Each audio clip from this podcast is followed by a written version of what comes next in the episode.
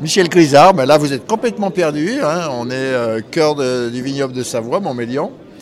Et euh, Centre d'Empélographie Alpine, une, association qu'on a montée en 2008 pour recevoir les fonds documentaires de Pierre Gallet, qui est l'empélographe qui est parti en, en 2019 et qui nous a laissé un fonds documentaire. Et euh, voilà, et tous les ans, on fait une, une rencontre avec des conférences et surtout, surtout une grande, grande dégustation. Je crois que cette année, on bat les records d'échantillons sur les tables. Donc c'est hyper sympa parce que les gens se servent. euh, les tables sont, bien référencées. Là, je vois derrière la Suisse, euh, il y a l'Italie et le Val de Sus.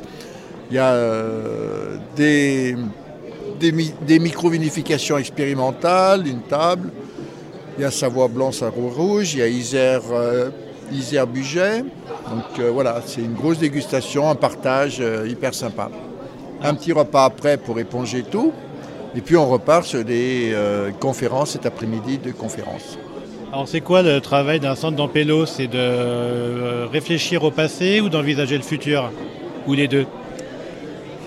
J'ai une phrase que j'ai pas dit ce matin dans mon assemblée générale. Pour avoir de bonnes pommes, il faut qu'un pommier ait de belles racines. Et là, on est en train de rechercher nos racines, faire valoir nos racines pour euh, éventuellement l'avenir avec des, des cépages euh, retrouvés, des cépages patrimoniaux. Donc c'est euh, notre travail d'aller faire des prospections et de retrouver des vieux cépages. Donc factuellement, vous êtes une association, vous travaillez avec des centres de recherche, avec des collectivités, avec l'État. Ben, comment, ça, comment ça se passe Ben, on Pour avoir, avoir du- des sous, euh, des compétences aussi, parce qu'il y, a le savoir ancestral et puis aussi de la technique. Comment ça se passe?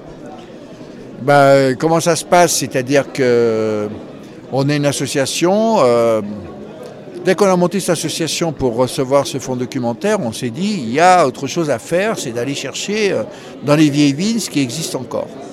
Donc avec Roger Raffin, le premier président des- du centre d'empélographie, moi j'étais j'étais vice-président et Gilbert Niquez qui était euh, technicien dans la Loire, euh, pommes et vignes, qui a remonté Condrieux, parce qu'en fait Condrieux euh, en 70 c'était tout en friche.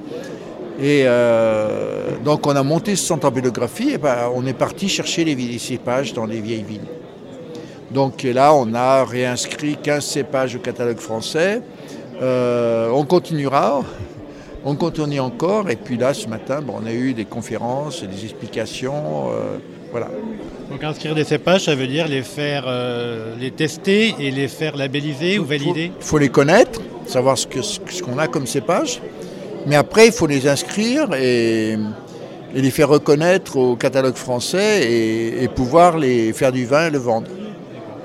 Et ce catalogue, il est géré par qui? Ben, C'est un- Ah, c'est quelque chose France d'État C'est l'ITV et France Agrimaire, l'Institut français de la vigne et du vin, France Agrimaire, euh, voilà. Bon, ben, on va aller goûter un peu ce qui reste alors. Ouh non, il reste encore, il reste encore, il reste encore. Voilà.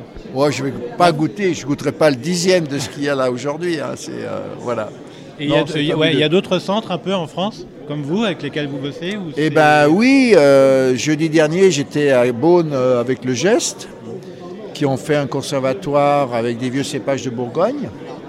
Euh, Il y a Vigne Bio en Bourgogne, je crois, et puis euh, l'Alsace, on a des contacts aussi, et puis on a des contacts avec l'Italie, la Suisse, euh, régulièrement, bien sûr. Ok, ben, merci beaucoup et puis belle journée alors. Ben oui, belle journée. Effectivement, merci.